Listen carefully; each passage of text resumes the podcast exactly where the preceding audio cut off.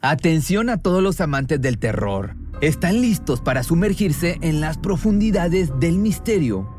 Pues les presento Archivos Perdidos, el podcast que explora las historias más escalofriantes de México. Archivos Perdidos no es solo otro podcast de horror, es una experiencia única que te lleva de la mano a través de historias como si estuvieras ahí mismo, viviendo los eventos junto con los protagonistas. La producción del podcast es impecable, con una narración cautivadora, efectos de sonido envolventes y una música que te sumerge en cada narración. Y si has vivido algo inexplicable, envía tu historia al correo archivosperdidos.genuinamedia.com y únete en este viaje a lo desconocido. Y no olvides también seguirlos en Spotify y Apple Podcast para no perderte ningún episodio. En resumen, si eres un amante de los misterios y las historias intrigantes, Archivos Perdidos es una adición, un complemento obligatorio a tu lista de reproducción. Fluye en tu día con el desodorante Dove Men hecho con un humectante a base de plantas, para que te sientas fresco, con confianza y sin irritación. Siente cómo fluye tu día con Dove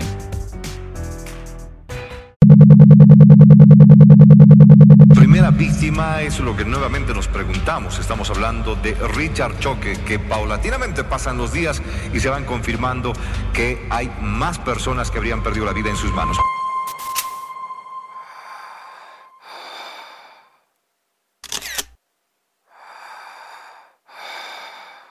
Richard Choke había salido impune varias veces, cometía su primer crimen en el 2011, pero lo ocultó tan bien que la verdad salió a la luz 10 años después. En esa década también estuvo activo en diferentes delitos como abusos, extorsiones y quitar vidas, hasta que un día una víctima se armó de valentía y fue a denunciarlo sin saber el historial que tenía detrás de él.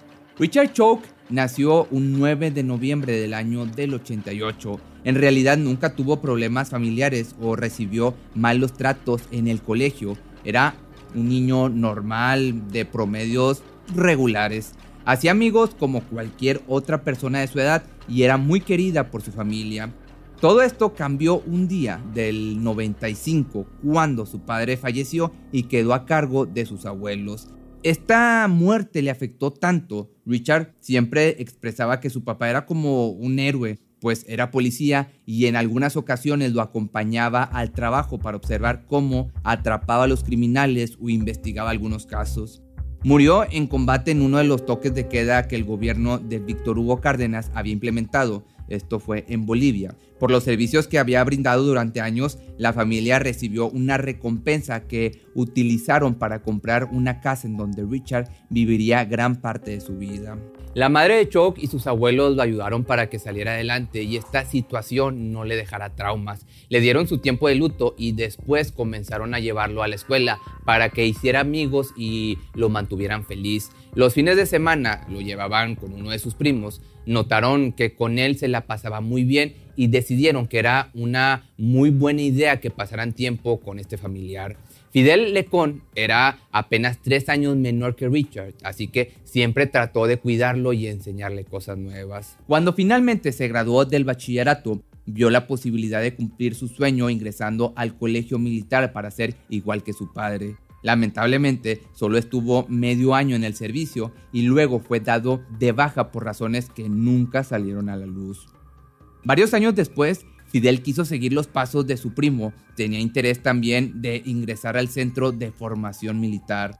Richard le dijo a la madre de Fidel que lo iba a ayudar a ingresar a la academia. Se juntaban los fines de semana para entrenar y cuando las fechas de inscripciones se acercaron, Richard le pidió a su tía 5 mil dólares para pagar la cuota de ingreso. Semanas antes de que su prima entrara al colegio militar, se lo llevó a su casa en San Martín, en donde continuó entrenándolo. El hombre veía cómo su aprendiz se esforzaba y cada día mejoraba. Richard sabía perfectamente que le iría muy bien en esa escuela, pero de pronto todo ese orgullo que sentía por su primo comenzó a convertirse en envidia.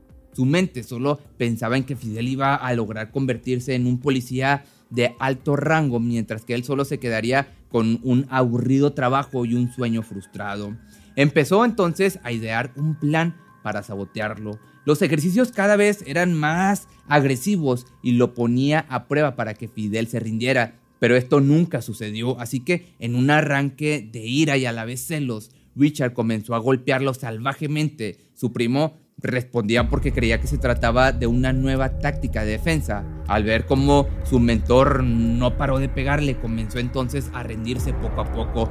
Richard en cambio tomó un palo que estaba cerca de los dos y lo insertó directo a la cabeza de Fidel, quitándole la vida al instante.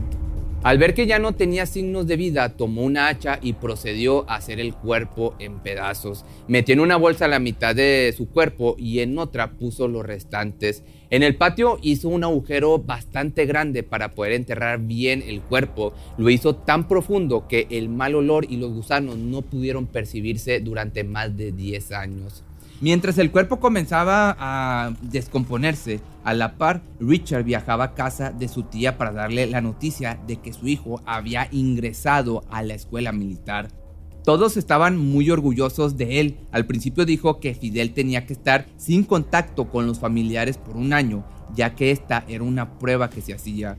Luego de este año, comenzó a falsificar cartas con el nombre del difunto para aparentar que estaba bien y que le estaba yendo increíble en todas las misiones.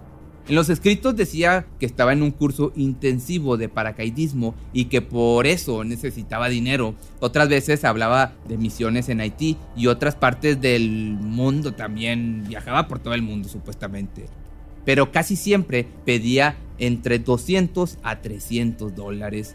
Así mantuvo la mentira durante largos años hasta que la familia comenzó a creer que Fidel ya no estaba interesado en seguir teniendo comunicación con ellos y así fue como Richard se libró de aquel problema.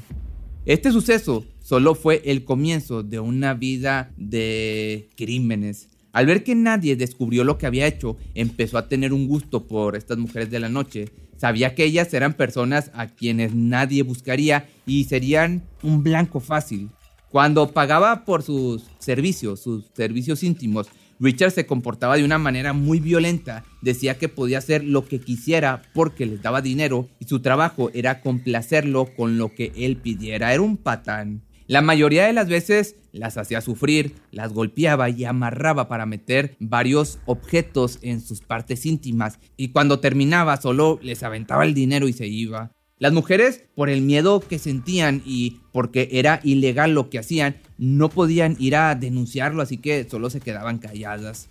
Cuando cumplió los 25 años conoció a una mujer llamada Blanca Rubí Limashi, una chica de 20 años que buscaba a alguien que le ayudara a ingresar al colegio militar. La mujer contactó a Richard desde Facebook, pero este tenía un nombre falso y se hacía pasar por Mauricio Terán. De alguna manera se llevaban muy bien, el hombre le generaba mucha confianza y constantemente hablaban de sus gustos en común. Siempre la citaba en su casa en San Martín y ahí le platicaba de todos los ejercicios que le ponían a hacer cuando estaba en la academia. Había días en donde el entrenamiento se prolongaba hasta altas horas de la noche. Uno de esos días, en donde terminaron cansados, Richard le propuso que se quedara a dormir, pero la mujer se negó. Eso hizo que este sujeto se enojara muchísimo y le dijo que no iba a salir de ahí si no le daba lo que tanto quería. Entonces comenzó a golpearla, luego le quitó la ropa y pues le hizo lo que estás pensando en más de tres ocasiones. La joven estuvo privada de la libertad por varios días, gritaba y pedía auxilio, pero nadie la escuchaba. Cuando llegaba Richard al domicilio, ella, imagínate, moría de miedo porque sabía que iba a hacerla sufrir y aparte aprovecharse de ella. Harto de que Blanca por el otro lado se resistiera, comenzó a golpearla tan brutalmente hasta que la dejó inconsciente se dio cuenta de que le había quitado la vida por lo que comenzó a hacerla en pedazos para luego enterrarla. Te digo, se repetía la historia. Al día siguiente, el asesino se contactó con la madre de la joven, le dijo que si quería volver a ver a su hija tenía que depositarle 20 mil dólares. Le pidió que no se contactara con ningún policía o Blanca iba a sufrir las consecuencias. Los familiares entonces pues no contaban con esa gran cantidad de dinero, por lo que decidieron arriesgarse y pedir ayuda a la policía. El padre de la víctima se contactó con Richard, le dijo que estaba listo para entregarle lo que habían acordado, pero que tenía que ser en efectivo. El criminal lo citó en una jardinera y cuando llegaron al punto, Richard y su cómplice llamado José Luis Casillas fueron arrestados y sentenciados a 30 años de cárcel. En las declaraciones le pidieron a los culpables que indicaran la ubicación de Blanca. Al llegar a la casa del responsable comenzaron a excavar en su jardín y fue ahí en donde encontraron el cuerpo de la chica. Cuando estuvo en la cárcel, buscaba la forma de salir de ahí, escribía cartas declarando que era inocente. Uno de esos escritos decía que en realidad estaba bajo amenaza. Explicaba que él tenía amigos que lo intoxicaban y lo golpeaban. Estos supuestos conocidos le comentaron que le iban a quitar la vida a él y a su familia si no les daba una gran cantidad de dinero o le entregaba a la joven con quien entrenaba. Para quitarse toda la culpa, también escribió que ellos no fueron los responsables de todo lo que le había pasado a Blanca, porque supuestamente nunca le harían daño a una de sus alumnas. La madre de Fidel, por el otro lado, al enterarse de lo que había hecho, fue hasta el penal de Chonchocoro, en donde estaba su sobrino, y le pidió que le dijera la verdadera ubicación de su hijo. Richard seguía diciendo que su primo estaba en varias partes del mundo continuando con su servicio militar, pero al verlo en la cárcel y darse cuenta de que su propio pariente le había quitado la vida a una mujer inocente, ya no podía creerle nada. Las esperanzas de encontrar a Fidel con vida eran muy mínimas, pero no tenía pruebas de que Richard era el responsable de la desaparición de su hijo. Aún así, decidió denunciarlo, testificando que el hombre había sido el último en tener contacto con el extraviado. Después de acusarlo como sospechoso, la familia comenzó a recibir llamadas anónimas de personas que le sugerían quitar la denuncia antes de que algo malo les pasara. Ellos, por su parte, seguían firmes ante la idea de que Richard había tenido algo que ver con el asunto de Fidel, pero un día fueron víctimas, víctimas de un supuesto accidente que los hizo entender que las amenazas eran ciertas y mejor pues decidieron abandonar el caso y mudarse a un lugar alejado de su ciudad natal para mantenerse a salvo. Se dieron cuenta de que las llamadas anónimas y el accidente habían sido responsabilidad de quién crees tú, pues sí, de ese que estás pensando, de Richard, quien aún estando en la cárcel se hizo de varios contactos y lo ayudaron a meterle miedo a sus familiares para que lo dejaran en paz. Mientras el hombre permanecía en la cárcel, como ya podrás estarte dando cuenta, comenzó a ganarse la confianza y respeto de las personas allá adentro. Muchos reos lo describían como uno de los presos que manejaba el penal a su total antojo. Trabajó en la oficina del Consejo de Delegados teniendo un buen sueldo y grandes beneficios dentro de este penal. Para que nadie sospechara, Richard decía que era un trabajo comunitario para que le quitaran años de cárcel, pero pues todo esto era corrupción. Varios que convivían en la misma cárcel decían que le tenían mucho miedo por todos los contactos que tenía Richard. La mayoría sufría de extorsiones y abusos por parte de este sujeto. Incluso les cobraba piso y si hacían algo sin la autorización de Choke, él mismo se encargaba de hacerlos sufrir y abusar de ellos. Los policías y abogados declararon que tenía un buen comportamiento. Nadie le daba la contra porque sabía que les iba a ir mal, así que decidieron callar y mejor testificar que en realidad era un compañero agradable y a la vez pacífico. En diciembre del año 2019, cuando Richard cumplió 31 años de edad, salió de la cárcel pagando 3.500 dólares para conseguir detención domiciliaria sin vigilancia. Cuando estuvo libre se dio cuenta de que ya nadie lo iba a poder ayudar y que conseguir trabajo sería muy difícil para él. Así que uno de sus planes fue disfrazarse de policía y extorsionar a las personas que veía que no cumplían con algún reglamento. En algunas ocasiones él mismo publicaba en páginas de internet que necesitaba gente para poder transportar sustancias ilegales de un lado a otro y como recompensa daría una fuerte cantidad de dinero a las personas que se atrevieran a hacerlo. Cuando los jóvenes acudían a solicitar ese trabajo, el hombre los grababa y los acusaba de traficantes. Estos videos los usaba para extorsionarlos y pedirles una gran suma de dinero y en el caso de las mujeres pues aprovecharse de ellas.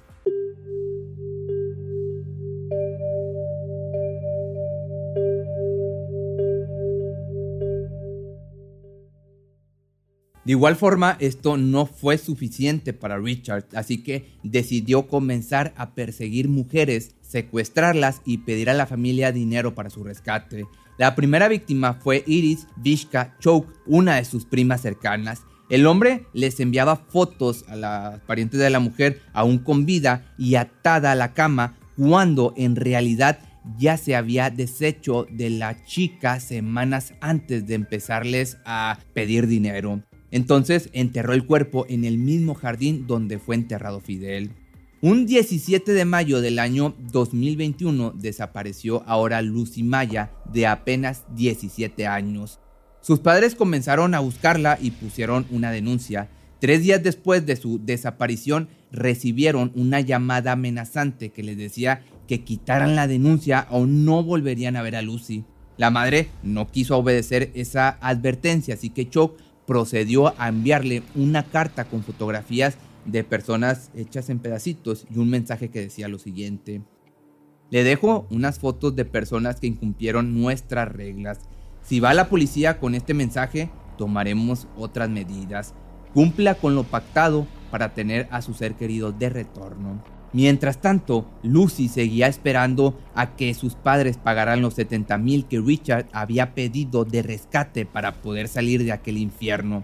Sin embargo, un día su agresor llegó ebrio a la casa intentando abusar de ella como habitualmente lo hacía. La joven, por su parte, al querer resistirse, lo golpeó, pero solo hizo que el hombre se enojara aún más y comenzara a hacerla sufrir. Al estar borracho y enfurecido, no midió el impacto de sus golpes y tomando una lámpara que estaba al lado de su recámara, la estampó varias veces en la cara de Lucy quitándole la vida. En medio de la noche tomó el pequeño cuerpo y lo llevó hacia su jardín para así, también como anteriormente lo había hecho, enterrarlo en ese mismo lugar al lado de las otras víctimas. En esa época, él seguía extorsionando a varias adolescentes, creándose un perfil falso en Facebook, haciéndose pasar por una mujer que solicitaba a chicas con horarios flexibles para poder trabajar en la noche como, pues, como chicas de la vida galante. Al citarlas en algún motel les prometía altos ingresos y hasta alojamiento. Estas nuevas víctimas eran mujeres que sufrían pues de problemas económicos y aparte familiares. La mayoría de las veces les implantaba sustancias ilegales en sus partes íntimas y luego las obligaba a confesar que eran transportadoras de sustancias ilegales frente a una cámara. Que por cierto, al ser investigado, su celular tenía más de 77 grabaciones de las víctimas que caían en su trampa.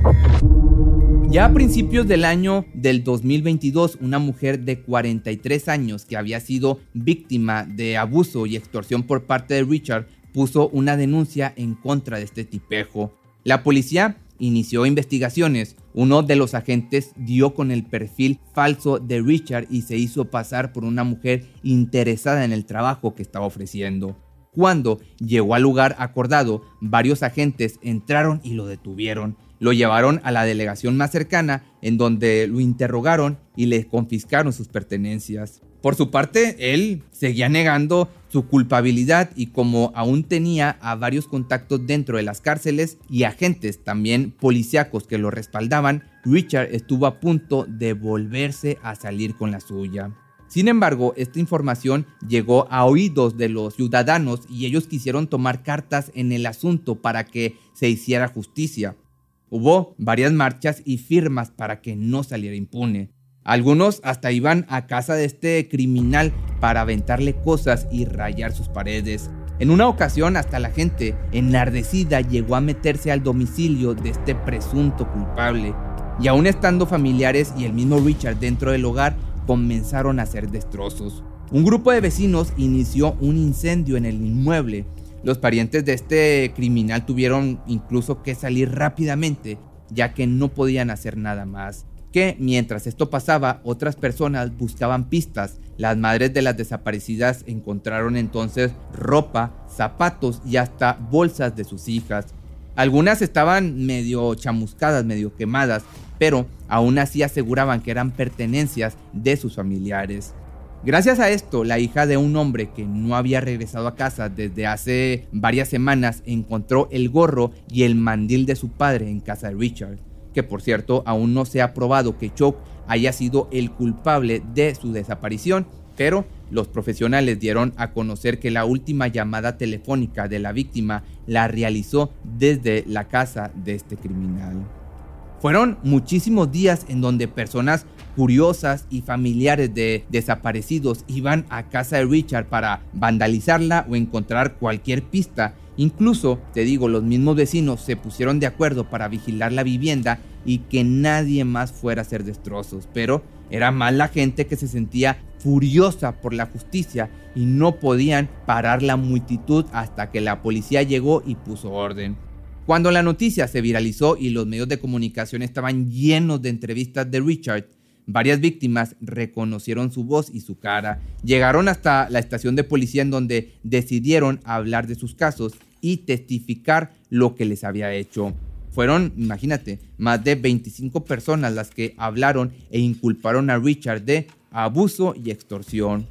Al tener todos estos datos, volvieron a interrogarlo entonces y esta vez pues tuvo que declarar que tenía varios cuerpos enterrados en el jardín.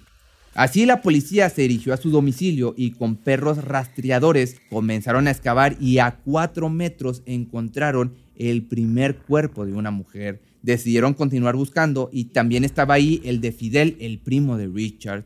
Muchos agentes quisieron demoler la vivienda de este criminal para encontrar más cuerpos, pero esta petición fue denegada debido a que el juez declaró que era muy probable que ya no hubiera cuerpos enterrados. Se le hizo de igual forma un perfil psicológico a este criminal y dieron a la conclusión de que tenía un trastorno antisocial con conductas criminales de psicopatía. El 26 de enero del año 2022, toda la ciudad estuvo al pendiente para escuchar la sentencia de Richard. Muchos querían que recibiera una pena de muerte por los múltiples hechos que había cometido, pero lamentablemente la pena capital fue removida en el año del 97, así que solo le dieron la pena máxima de 30 años sin derecho a apelación. En honor a las víctimas a las cuales quitó la vida y de las cuales se aprovechó, el 31 de enero del año 2022 se llevó a cabo la marcha de la mujer en contra de las violencias machistas y la corrupción en la justicia en varias ciudades de Bolivia. La mayoría de las mujeres gritaban en nombre de Lucy, Blanca, Iris y también de las sobrevivientes. Hasta ahora pues siguen recordando con mucha furia el acto de injusticia y corrupción que hubo en este caso y que al final solo nos queda esperar que en la cárcel reciba pues su merecido y no se vuelva a repetir la historia. Pero si te gustó este video no olvides seguirme en mis redes sociales y nos vemos el día de mañana en un nuevo video.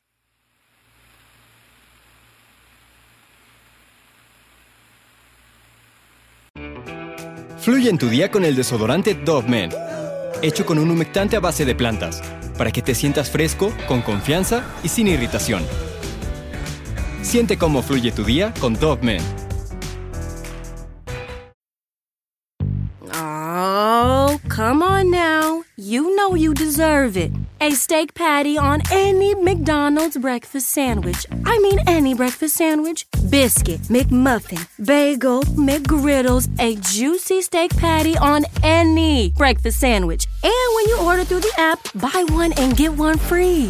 Now go get them. Valid for product of equal or lesser value. Limited time only at participating McDonald's. Valid one time per day. Excludes $1, $2, $3 menu. Atención a todos los amantes del terror. ¿Están listos para sumergirse en las profundidades del misterio? Pues les presento Archivos Perdidos, el podcast que explora las historias más escalofriantes de México. Archivos Perdidos no es solo otro podcast de horror, es una experiencia única que te lleva de la mano a través de historias como si estuvieras ahí mismo, viviendo los eventos junto con los protagonistas. La producción del podcast es impecable, con una narración cautivadora, efectos de sonido envolventes y una música que te sumerge en cada narración. Y si has vivido algo inexplicable, envía tu historia al correo archivosperdidos.genuinamedia.com y únete en este viaje a lo desconocido. Y no olvides también seguirlos en Spotify y Apple Podcast para no perderte ningún episodio. En resumen, si eres un amante de los misterios y las historias intrigantes, Archivos Perdidos es una adición, un complemento obligatorio a tu lista de reproducción.